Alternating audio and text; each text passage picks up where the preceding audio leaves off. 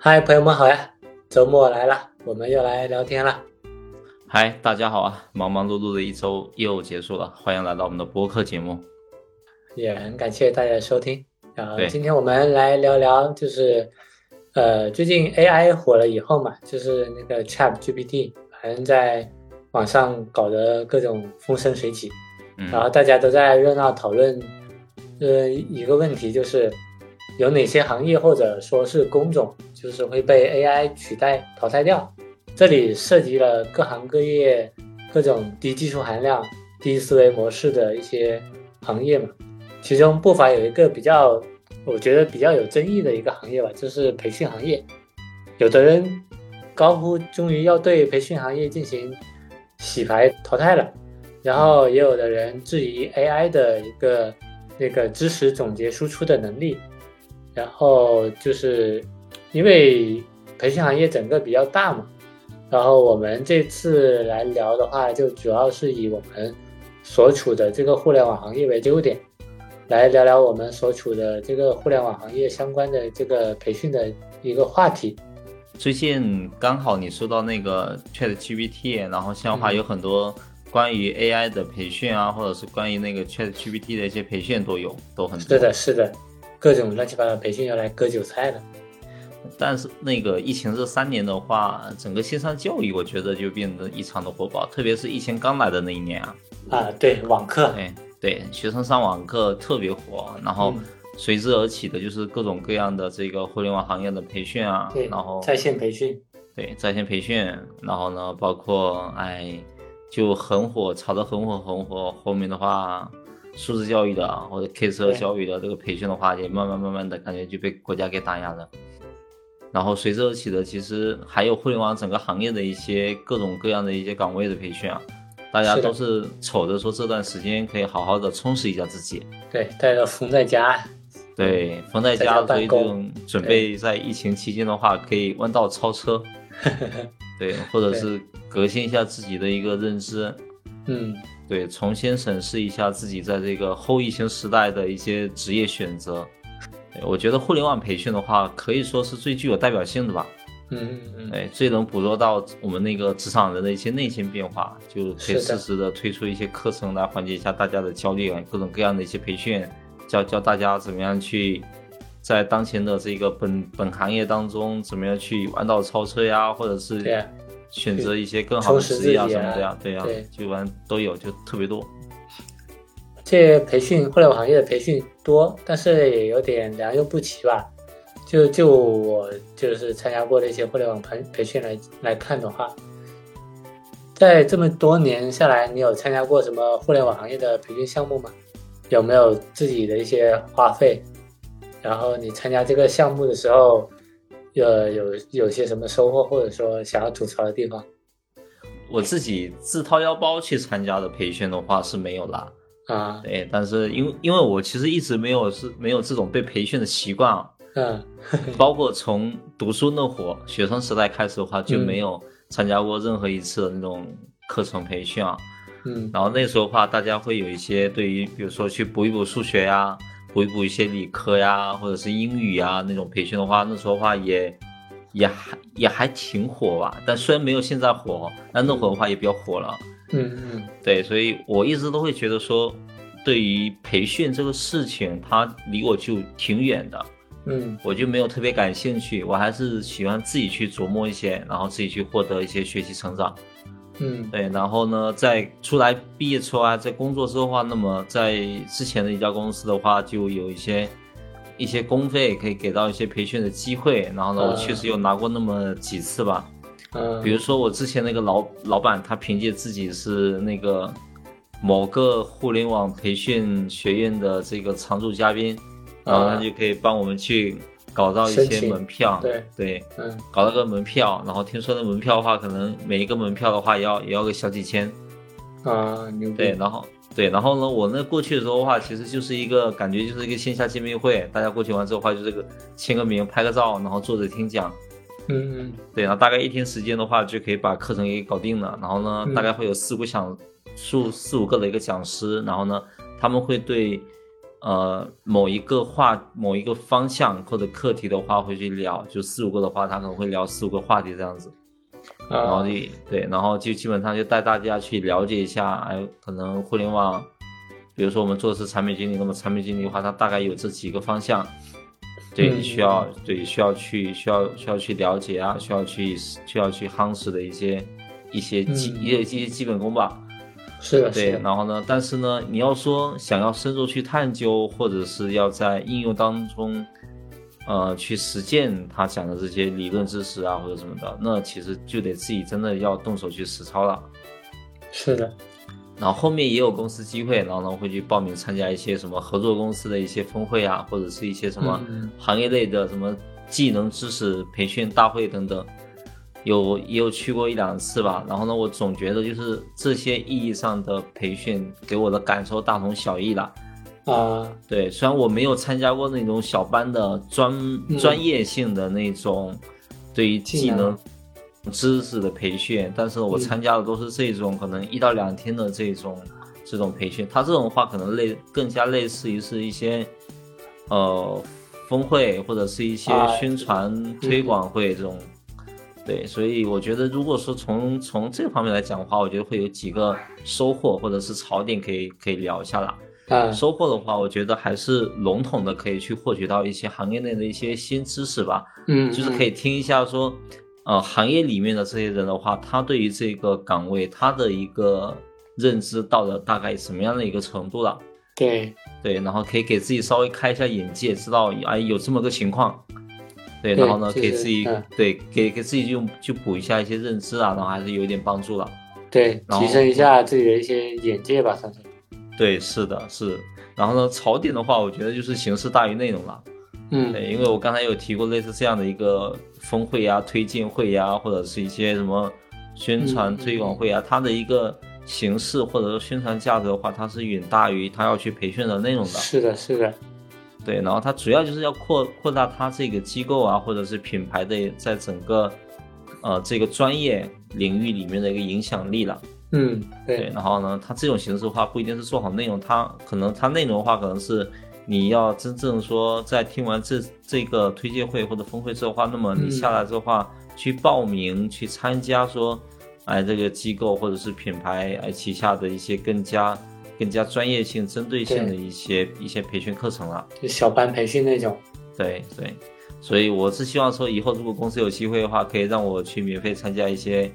更专业的一些小班培训，让我也 对让我也吐槽一下这类的培训吧。对，我觉得可以，感觉这种小班培训主要更偏重于那种技能，可能技能实操，类似于这种的。对，会更会更会会更深入一点吧。对对对，但是不知道是怎么样，可能对于你，结果你去参加，结果会发现，哎，我靠，他妈跟跟我的工作有啥区别？对，那你那你那你在互互联网行业工作这么些年的话，你有一些什么样的一些培训体验没有？嗯，也有我，但是我参加培训可能比你来讲会更少，然后也大体来讲可以分为两类吧，一类是我我们这种比如说自自身岗位的一些技能，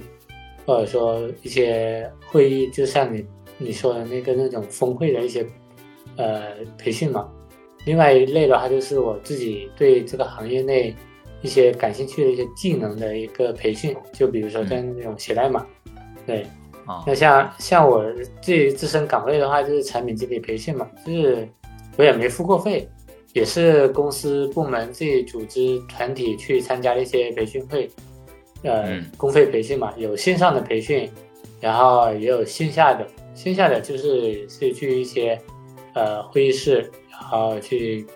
听人家看怎么讲，或者说邀请一些讲师到我们公司来，然后去学习，去听那些讲师的一些分享。对，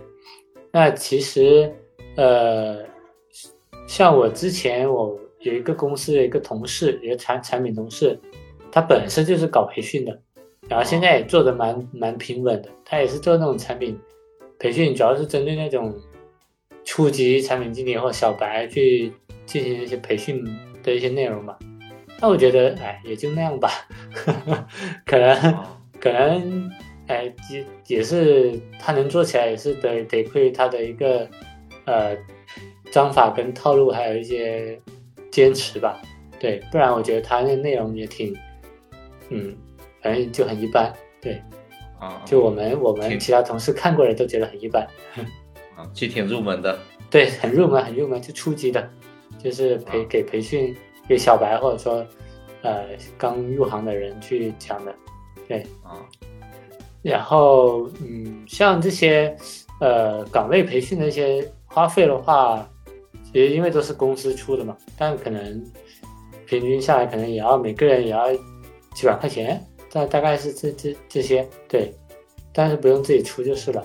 然后另一类培训的话是刚刚我说的，就是对于一些感兴趣的技能培训嘛，就是我会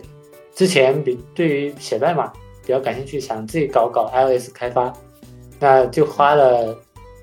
自己花了五六百块钱，然后买了一些呃培训课，教你怎么样去开发的。那这种实操技能的课还是挺扎实的，也学到一些东西，然后自己也开发了，呃，一个天气的 app，对，只不过后面就重心不在搞技术上面了，搞技术也比较费时间，然后就也没有继续往后去学更深入的一些，呃，全站的一些，比如涉及到后端服务的一个开发了，对，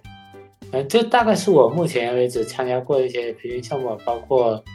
公司组织的，也包括个人感兴趣自己花费去学习的一些技能。但你要说收获的话，产品经理培训我觉得没啥收获，就可能当下你参加培训之后，你听了觉得哦，原来还能这样子搞，哦，原来还有这样的套路。但是就你过后，你只要你不实践，就很很快你也就忘了，对你也就不记得。当初你上的课讲的内容是什么鬼东西了？对我觉得像这种，呃，注重实操性的一些岗位的话啊，呃，如果你没实操过的话，我觉得你学再多都不是你自己的经验，对，也也没什么卵用吧。呃，顶多顶多当下的话，你你就开阔一下眼界，然后你对于一些概念，你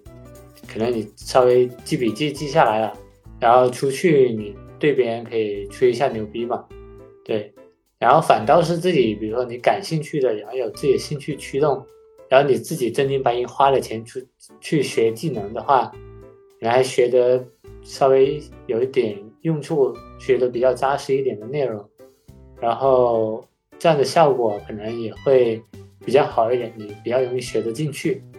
然后你自己进行一些实操，然后你就。比较顺利的转化成了自己的一些经验嘛，对。那至于像培训的槽点，我觉得产品经理的培训一直都是备受我吐槽的一个一些培训项目吧。像比如说市面上，我觉得百分之九十的产品经理培训都没什么卵用，都是用来收割那些知识焦虑的一些打工人的产物，或者呃你去听了之后就感觉像是。当下感觉哦恍然大悟，收获满满。但是你回过头来想想，感觉都是些虚头巴脑的一些业务概念，就适合给你出去吹吹牛逼。但如果你自己去实践实操的话，又不大适应你的一些实操的一些路径。对，就专门给你去搞概念用，搞搞一些概念用的。然后如果你真正去实践下来的话，就觉得，哎，都是些什么乱七八糟的东西，压根就不是这么回事儿，就可能跟你自己亲身的一些工作，或者说跟你亲自的一些实操会有很大的一些出入。对，嗯，我觉得对，其实其实就是很多就是概念满天飞，然后实操实操一坨屎，没什么卵用。对我就是这么感觉，这些产品经理培训这些东西。可能也是我自身的一些偏见吧，因为我就我自己参加那些产品经理培训来讲的话，就是就是这样，就不大切合实际。对，那回说回来的话，就是站在我们做产品的角度来看的话，你觉得关于市面上产品经理那些培训的一些内容，你对于他们有什么一些自身的看法？就如果你是来做培训，或者说你是去参加培训啊，你更希望得到培训的一些内容是哪一些方面？呃，我，呃，我接我有接触过的，或者是有听说过的那个培训的话，主要是像什么起点学院啊，人人都是产品经理啊，什么 IPM 啊，像等等这几个品牌或者社区的吧。嗯，也主要就是属于行业内最主要做产品经理培训的这种社区或机构了。是。然后我自己其实对于市面上已有的这些产品经理的培训内容，我个人是认为。呃，参差不齐，普遍水平不高，而且是，呃，跟你类似的想法吧。我觉得是理论大于实践啊。对。然后，特别是我觉得这几年随着产品经理这个职位被广大的互联网从业者所认识之后，是或者包括从广大的互联网人所认识之后，那么应运而生的话，就有有很多人会做这门生意啊。对对对对，然后。然后呢，就有很多从业者可能在理论知识上面的话，呃，算是覆盖的比较全吧，就可以给到初学者一些启发哦。对初学者来说的话，我觉得是是有一定帮助的。是的。然后或者是提供一些学习方向吧，但是，呃，就不推荐说长期听这类的培训，因为我觉得一旦听多了，就可能会引高手低，或者是纸上谈兵那种哦。对，就搞概念，然后实操就不不行。对，就感觉好像能很多画饼。对 对对，对。然后其实多数的培训的话，他也不会说怎么去讲一些实践案例，或者是拿一些具体的一些一些现实当中存在的一些需求或者场景给你做分析啊。嗯。然后他们一般都是拿自己可能之前有做过的，对过时的很久之前的一些案例来分享。对，一直来来回回都是翻来覆去讲这些东西。对对，而且他可能不会说分享具体说怎么去做什么的，感觉就是在，感觉就是在讲一些结果，就是从结果往前推推。然后我个人还是觉得说这个行业可以做培训内容，嗯，对，但是呢，我觉得整体要体系化，要有实操性，嗯，然后呢，体系化在于说是呃从小及大，对，然后呢眼。那个整个眼界格局要先放大到整个行业去看，嗯，先关注到整体的发展啊，然后再深入到具体的行业或者产品当中去，就是整个眼界先打开，先去了解一下，哦，整个互联网的格局是这个样子的，嗯，啊，然后实操性我觉得是在于产品经理本身是一个特别重实践会多于理论的岗位，是的，是的，啊，对，相对其实很多岗位都是啊，比如说你刚才讲到的像什么。搞搞的开发的话也也是啊，对，是这样。对啊，如果你不动手去敲代码的话，你看了半天人家敲代码的话，你还是不会的。对你不会的。对，所以实操才是重点。然后呢，在培训时候的话，就严重的是在要要去结合案例了，然后让那个学员亲那个动手去做之后，然后从中去发现问题，然后再去解决问题了。是的，是的。对，这是我觉得可能培训的话，大概可以这么去搞。主要还是要有一个体系化的课程，然后呢要实操，然后二者要去并重去做这个事情。嗯嗯嗯，对。然后你对现在的这个互联网的产品经理一个培训内容的话，你是怎么看的？呃，像我的话，其实像我前面也说了嘛，我的看法就是再刻薄一点的话，就是 市面上百分之九十以上的产品培训都是一坨糊着巧克力外衣的事。就是看着不错，然后你去，当你去参加培训或者去，呃，心兴致满满去听的时候，你就越听越折磨，然后听完之后，你再回头一去实操，就感觉那些玩意儿说的是真的吗？就就一一到你实操下来，就感觉实操就变成一坨屎一样的，就很就容易很容易变形嘛，因为他们培训的那些。给你讲那些东西，他们都是基于他们自身的以前的一些环境啊，或者说以前的一些场景啊，去做出来一些东西，去自己总结一些经验。可能他们对于他们来讲是有用的，但是可能对于你来讲，呃，对于你当下的需要去实践的一些事情来讲，可能就指导性就不没有那么强了。对，像你说的，就是对于产品经理培训，我觉得最好的培训就是实操嘛，在实践中去成长、学习、进步。你在实践的过程中，你遇到问题，你再去去探索、去解决问题、去总结、去这些解决问题的思路的时候，那你最后积累下来这些总结的这些思路和经验，这才是真正属于你的产品经理的一些知识内容。不然你听得再多，你过后没多久肯定也还是会遗忘掉的。嗯，对，那像我，我的话，因为我从呃一开始入行到现在，一直都是那种呃算是野蛮生长嘛。然后像我，我一直也是希望能够得到一些比较系统的一些全面的一些培训嘛，而且在不同阶段也希望得到不同的一些高人去带一带，然后指引。但是很可惜，就是没有，反正一直野蛮生长到了现在。然后对，像我自己总结下来的话，就是产品经理的培训分级各个阶段都有不同的一些需求吧。你比如说像之前从菜鸡到大头兵的阶段的时候，就是刚入行的时候，作为一个菜鸡产品，嗯，最最希望得到的培训或者说指导，就是如何做好一个产品经理该做的一些工作。当然，可能每个公司的要求不一样嘛，但是我觉得最基本的就是，比如说如何能够学会去结合你当下的一些产品所对应的用用户群，或者说对应的市场、对应的一些应用场景，合理的去分析，嗯，你接到的一些需求的一些呃界定，以及这个需求的一个边界在哪，然后能够。基于这样的一些分析，去写出一份，呃，适用于开发的需求文档，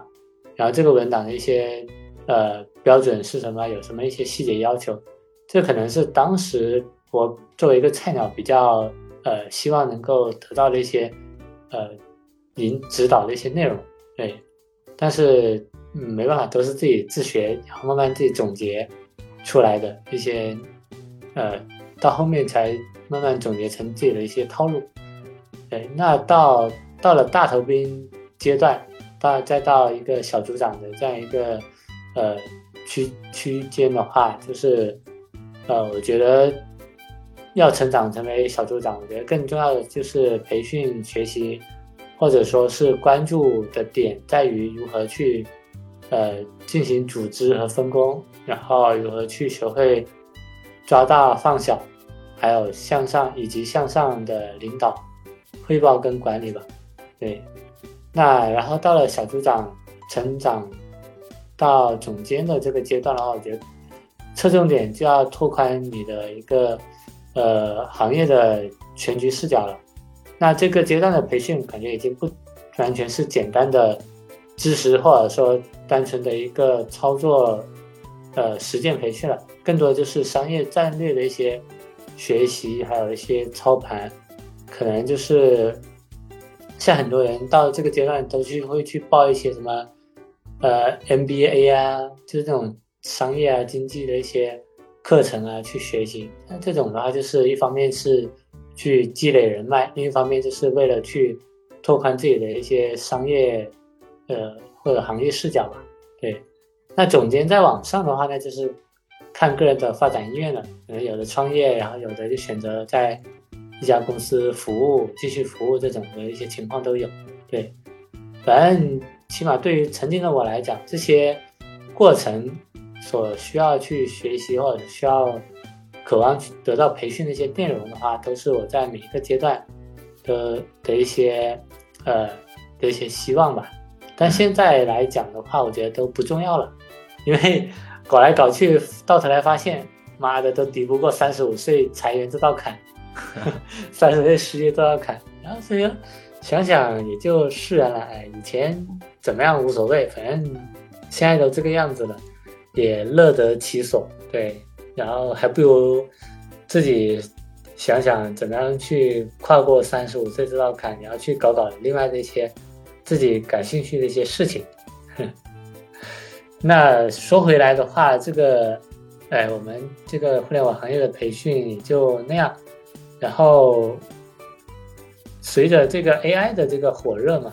然后后面再往后发展的话，我觉得培训行业的形式可能也会更多样，然后互联网行业的培训也会更发展的更快速。呃，再再往后的话，你能预见一下未来的这个培训行业的可能性吗？比如说，他畅想一下，就未来的培训行业的这种形式，或者说，呃，渠道内容有没有一些更特殊，或者说跟现跟现在比较不同的一个地方？呃，我们刚才一开始在聊那个，最近不是那个 Chat GPT 特别火吗？是的。然后 AI 又再次被大家所重视，所所津津乐道。然后呢，我觉得这可能是 AI 到目前为止最受到大家关注的一次吧。就感觉很多大佬都纷纷入场，要去做关于 AI 方面的一些一些创业嘛。对，那么其实是否也可以做到说，以后通过这项技术对从业者进行陪伴式的培训？嗯，对，比如导师那种是吗？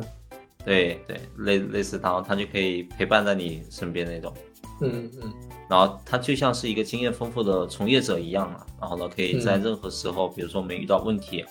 然后他都可以跑，都可以跑出来来指导我们，嗯，对。但是呢，我其实同时也是会更希望是说，整个未来的培训行业会趋于更标准、更规范化的发展吧，嗯，不管是说像。真人的模式，或者是这种 AI 的模式都一样。嗯嗯嗯。OK，然后你对整个未来的一个展望是什么样子的？嗯，像我的话，如果早一两年前，我觉得培训行业还能够，嗯，培训行业里面的，特别是互联网行业里面的一些垃圾培训，还能够继续收割韭菜的话，我觉得。今天看来，我觉得用不了多久，感觉低端的那些垃圾培训都能够被 AI 给淘汰掉，包括那些什么什么基础的一些市场分析啊、需求分析啊、各种基础理论技能的一些培训啊，我觉得像现在 ChatGPT 的能力基本上都可以能够给去胜任了。嗯，你只要去搜一搜，发就问一下，跟他对对话聊聊天。可能他也能够给你比较好的一个回答，那以后像你说的，可能他再进化一点，就变成一个那种，呃，那种互动式的一些陪伴式的一些机器人，然后给你去可能上课的就不是那种真人了，而是有一个 AI 的一个机器人给你去上课，给你去讲，然后他的一些知识的输出都是他从网络上。各种获取自己总结生成的一些体系化的一些知识能力，对，呃，我觉得就况且不说 A A I 吧，A I 可能还稍微有点点远。那现在网上那种共享培训的内容也很多嘛，特别是那种 B 站上啊，或者说现在很多一些人为了获取流量，他都会自己免费的去分享自己的一些经验。对，几乎不用花钱都能够在，呃，B 站啊、抖音啊，或者其他一些，呃，西瓜那种视频 App 里面都能够免费的能够搜得到。对，各种各样的技能都有。特别是离谱一点是，之前我还看到有人在抖音上就直播，就就就上课，然后教你如何去修空调，教你如何去修一些家电。我觉得这种，如果你真的想要去学的话，你跟着去学，也是能够学得到东西的。嗯，而且讲的也很细。对，这个感觉挺有挺有意思的。对，很细节的一些技能培训，对我觉得很有用。对，嗯。然后，对，那像未来的话，我觉得，呃，就我自己感想，如果想要人类还能够在 AI 的这种围剿下。能够分一杯羹的这种培训内容的话，我觉得更多是集中在人类的一些呃人与人之间的一些思考跟决策，然后还有一些现实的一些商业逻辑跟利益分配这种涉及到多方协作，然后利益瓜分的这些培训内容，可能 AI 一时半会还取代不了。嗯，但往往呢，这些内容也不是一般人能够接触到的，然后而且。可能人家分享也是要收，一方一方面是收费，另一方面是可能也不对外开放，对，可能就是有专门的一些圈子嘛，所以，呃，这种也就无所谓了，看以后会发展成什么样。但我现在来讲，我还是乐于看到，比如说未来几年那种一些付费垃圾培训的一些整顿，或者说洗牌淘汰。嗯，对，我觉得，我觉得像你说的，就真的是需要呃进行一次洗牌整顿一次，就不要什么垃圾割垃圾培训，什么一些割韭菜良莠不齐的一些。对割韭菜的一些内容都能够摆到台台面上来，都能够收割一波。嗯嗯，对，这样子我靠，你你也太太好搞了吧？随便搞搞都能够去收割。对，主要是更加标准、更规范的去发展吧。是的，是的，我觉得 AI 可能也是会起到这方面的作用。嗯嗯嗯，就定一些规则，定一些标准化。对。哎，行呗，那今天我们这次播客聊的内容就差不多了，然后就先聊到这儿，感谢大家的收听，拜拜。感谢大家的收听，拜拜。